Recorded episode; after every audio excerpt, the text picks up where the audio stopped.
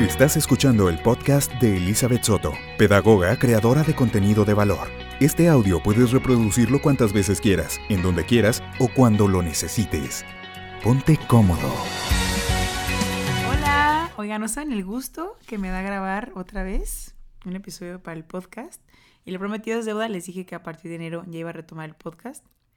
Y tengo que compartir una reflexión rapidísima antes de el tema que vamos a hablar hoy, que de verdad mm, yo creo que no tiene nada que ver, pero me ayudó mucho porque yo sé que las personas que escuchan el podcast tienen una misma línea de formación y sé que es parecida a la mía, por algo escuchas este podcast, y es que, o sea, qué impresión cómo es que a veces vamos en automático, porque, a ver, o sea, el hecho de que yo esté grabando este podcast es porque hay algo en mí que me hace querer ayudar a alguien más. Pues cómo, pues en este momento es pues con, por medio de mis reflexiones y los conocimientos que tengo y lo que he pensado, grabarlos y pues tan es así que estás aquí escuchando esto, ¿no? Pero creo que antes de eso, lo primordial para que alguien pueda hablar de esto es primero ser eso y después compartirlo primero con su entorno, con su núcleo, que en este caso es la familia, tu círculo social, y ahora sí estás listo para compartir eso que ya eres, tus dones, tus conocimientos, lo que quieras, con los demás. ¿A qué voy? Pues nada, estaba ya a punto de grabar esto, tenía mi micrófono, la computadora y todo, dejé todo conectado, estaba ya lista para grabar.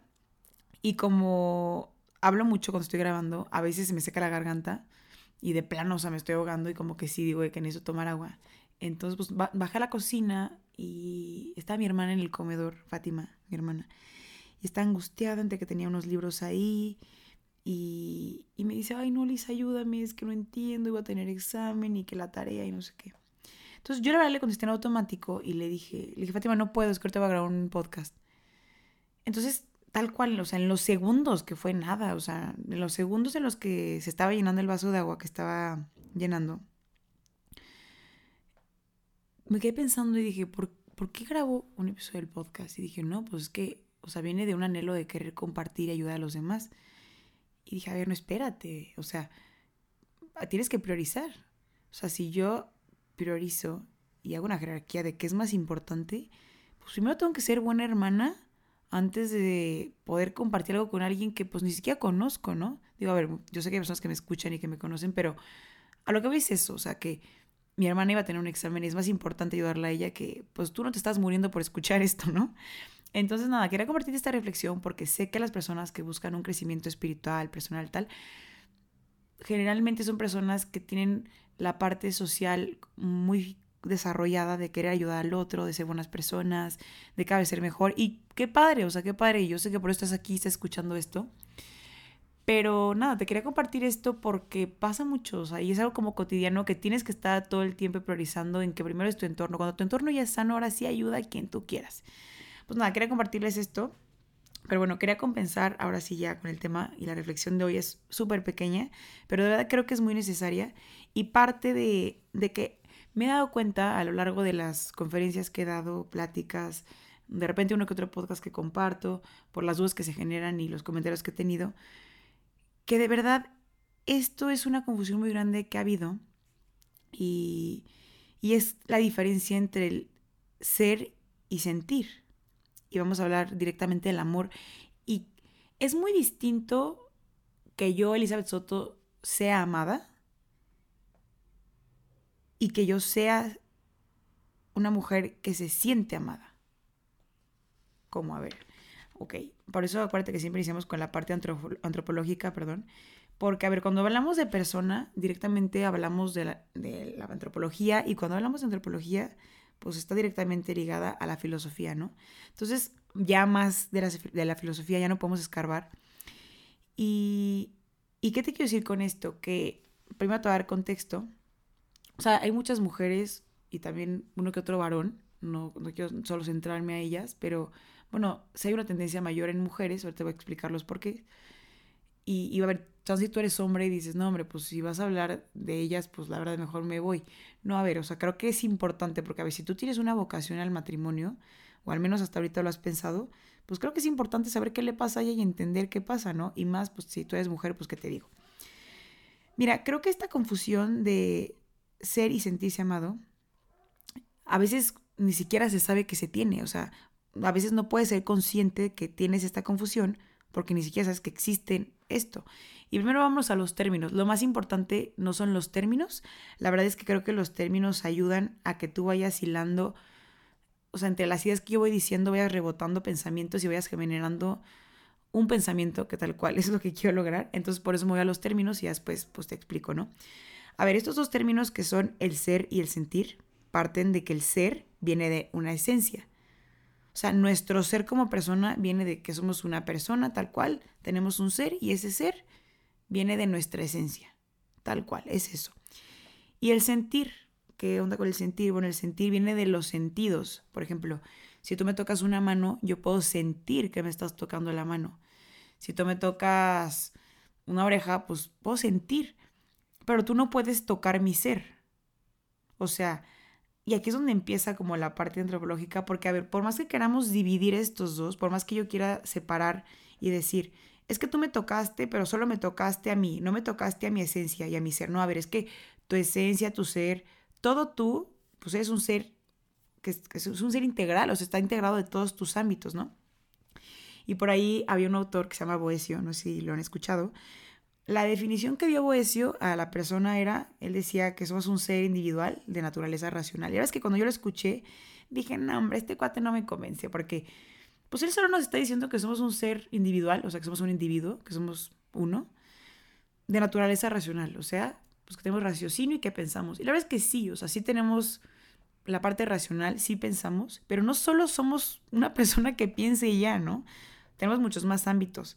Y por eso es que me encanta y congenio mucho mejor con la definición que da Santo Tomás.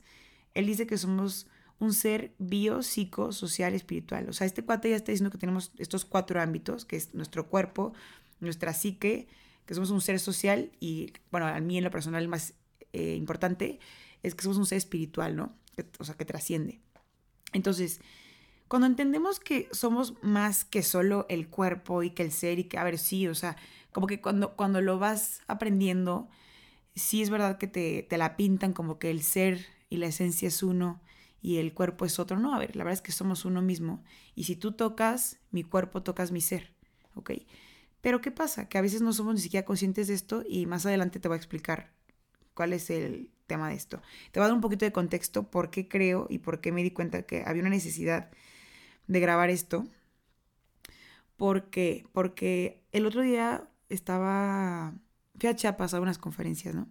Y una de esas conferencias, la mayoría fue a jóvenes, sí había señoras, una que otra, pero había una, una que vi específicamente, fue para jóvenes, pero específicamente solo para mujeres. Entonces, pues la verdad es que había muchas de mi edad, o algunas un poquito más grandes, pero bueno, eran puras, puras mujeres. Y pues a ver, yo soy mujer y obviamente pues me sentía como pez en el agua ahí. Y siempre cuando terminas de dar una plática, se acercan a ti y te hacen preguntas. Y bueno, pues terminé de una conferencia y ya una, una chava se esperó hasta el final y como que yo veía que dejaba pasar a todas porque entre que, hay la foto y que tengo tal duda, pero como que cosas muy breves, pues yo veía que dejaba pasar a todos y al final pues me llamó la atención y me acerqué. Y yo, ay, hola, ¿cómo estás? Ay, hola. Y, y me dijo, oye, tengo una duda. Y le dije, sí, sí te vi desde hace rato, ¿por qué no te acercaste? Vi que dejabas pasar a todo el mundo.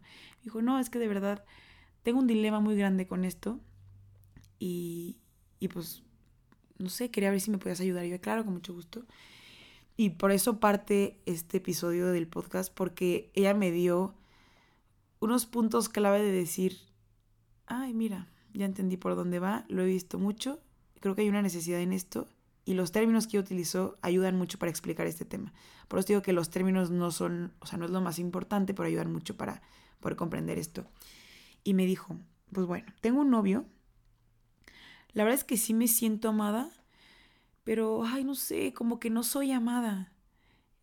Y le dije, ¿cómo? O sea, le dije, es que le diste al clavo. Y la otra así como, ¿de qué hablas, no?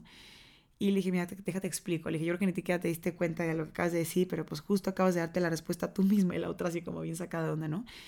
Y le dije, mira, es que una cosa es el ser, o sea, tu ser, lo que te acabo de explicar hace ratito para no repetir la esencia tal, sentir los sentidos, tenemos cinco sentidos, cada persona percibe el mundo de manera diferente, que tengamos los mismos sentidos, tal, una cosa es ver, otra cosa es percibir tal, ¿no?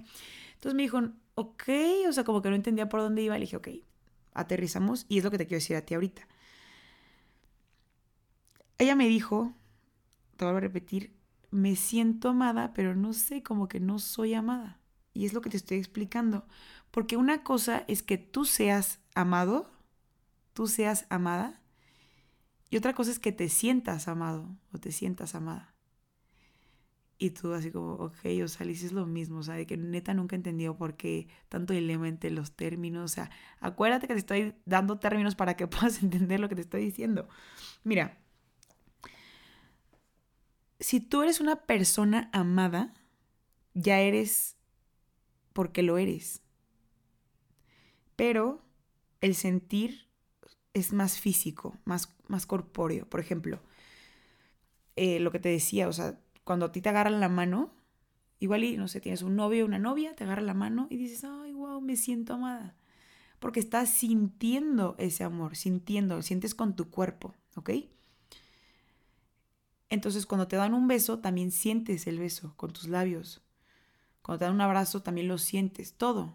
O sea, cualquier manifestación corpórea de amor, hasta el grado que tú quieras, hasta el acto sexual si quieres, estás sintiendo algo físicamente. Pero acuérdate que antes del sentir el sentir por sentir es vacío, porque solo es placer, ¿no? O sea, yo puedo decir, pues me da mucho placer, pues que me agarren la mano, que me den un beso, que me abracen, pero, pero si solo me quedo con eso, pues por eso creo que pasa esto, y ya, a ver, no te voy a contar toda su historia, digo, a ver, aunque la contar, pues no la conocen, nunca doy nombres, pero ya platicando un poquito más con ella, o sea, ella como que sí me decía, es que este cuate como que pues, ah, en pocas palabras, como que el cuate no hacía mucho por ella y el cuate pues nada más quería de que el beso, el faje, relaciones sexuales, como que todo era en torno al sentir, sentir, sentir, sentir y como que obviamente pues se sentía súper usada. Y yo le dije, a ver, es que, es que el beso y que el abrazo y tal, le dije, eso no tiene de malo, o sea, le dije, es una manifestación de que te quiere, le dije, o al menos así tendría que hacer. Le dije, pero es que él lo está haciendo todo al revés, o sea, es como si, por ejemplo, yo llego con mi hermano y le doy un beso en el cachete. Pues le estoy dando un beso en el cachete a mi hermano porque lo quiero. No llego, le doy el beso y digo, a ver, te voy a dar un beso a ver si después ya te quiero. No, o sea, primero lo quiero y luego manifiesto que lo quiero, ¿no? Entonces, si tú lo haces al revés, pues muy probablemente la jerarquía pues no va a cuadrar tanto, ¿no? A ver, no digo que no se pueda, pero, pero si te haces mucho énfasis decir solo cuerpo y solo sentir, pues obviamente el ser va a decir, oye, ¿qué onda, cuate? Pues no me siento amado, no soy amada, solo me siento, ¿no? ¿Y quién va a querer eso? Que no te vendan esta mentira porque estás llamado a ser amado, estás llamada a ser amada.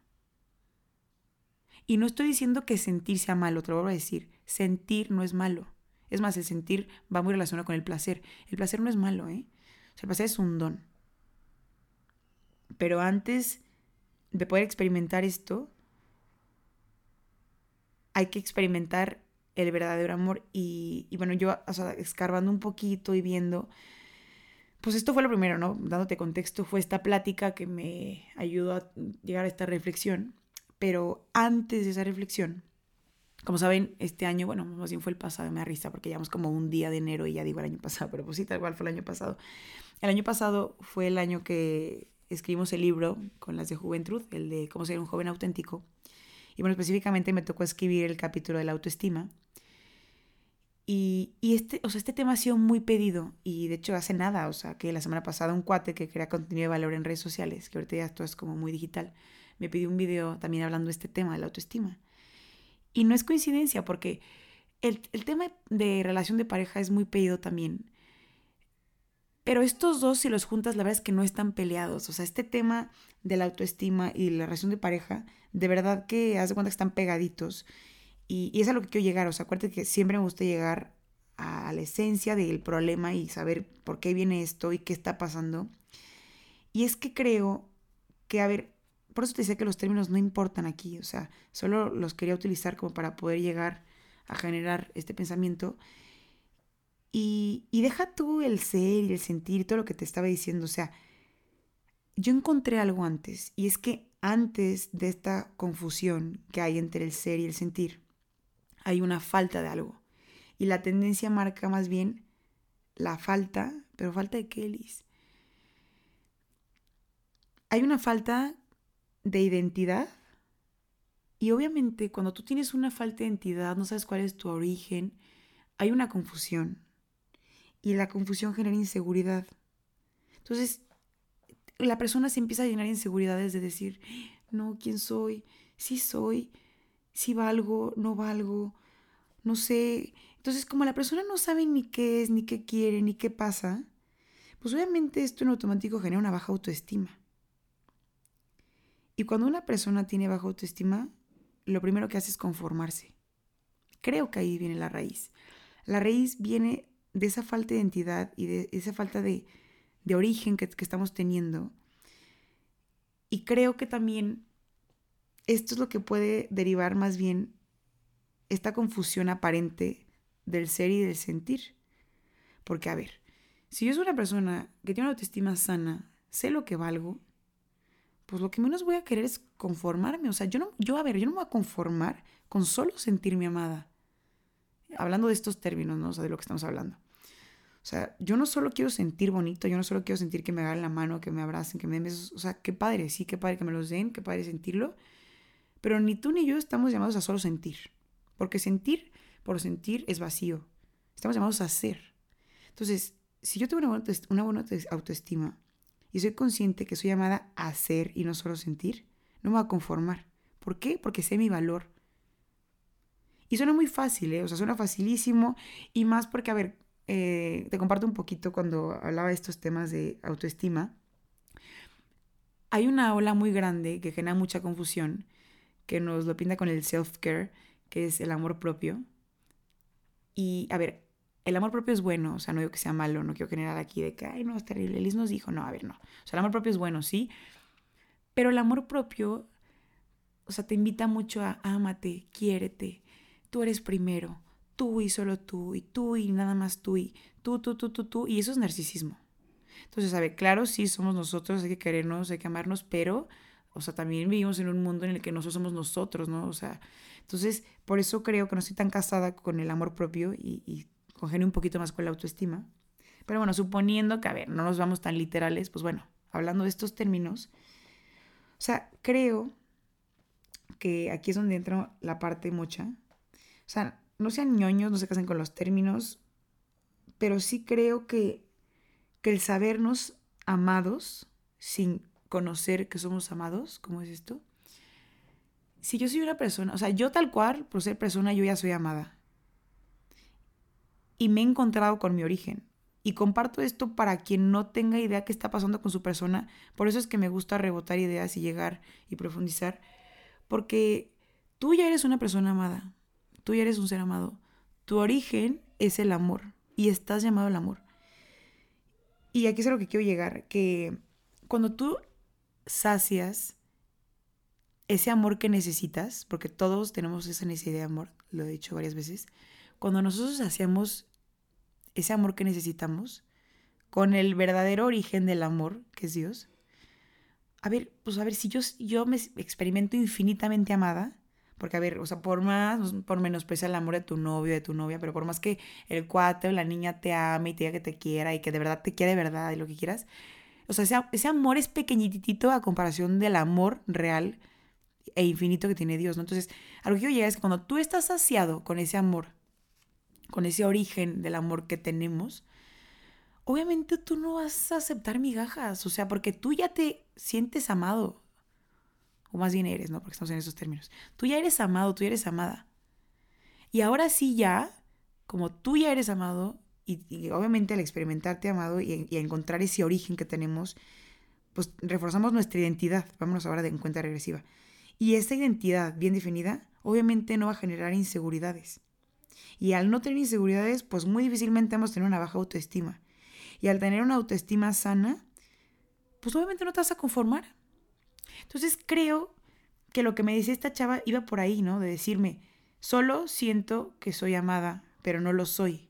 Y es esto. O sea, todo el meollo que te acabo de explicar, todo el remolino que recorrí, es esto, que, o sea, que creo que, que cuando somos amados, por Dios y nos dejamos ser amados y lo amamos, ya tuvimos contacto con el amor verdadero, ah, pues ahora sí ya, y nosotros hablo de novios, o sea, por más que tus papás, tu mamá, tu papá, tus hermanos, tus amigos, tus amigas, o sea, quien quiera, tu novio, tu novia, te quiera amar, ya, o sea, lo que sea es bueno, ¿no? Entonces, ahí termina como la exigencia y el narcisismo, lo que te decía el amor propio, de decir, es que yo quiero, es que yo necesito, es que por eso es que creo que las relaciones no están funcionando ahorita. Porque hay una cultura muy individualista de decir, yo quiero ser feliz. Por eso les decía que no estoy tan casada con este tema del amor propio, porque es muy individualista, es muy egoísta, es muy narcisista, es muy yo quiero, yo, yo necesito, yo, yo, yo todo el tiempo. Y obviamente cuando tú estás centrado o centrada solo en tu persona, no te permites ver al otro. Entonces, obviamente, a ver, ¿tú crees que alguien va a ser feliz si tiene un novio, tiene una novia y todo el tiempo está con su pareja? No, es que no tiene esto, no sabe hacer esto, no me gusta esto, uy, no. Pues obviamente no vas a ser feliz. De lo contrario, si tienes una pareja y dices, no, hombre, pues de verdad que me encanta esto, hace súper bien esto, me gusta mucho esto de él, me gusta mucho esto de ella. De verdad que hasta empieza a ver a la persona como un don y la gratitud de decir, wow, qué padre, me siento muy afortunado, me siento muy afortunada.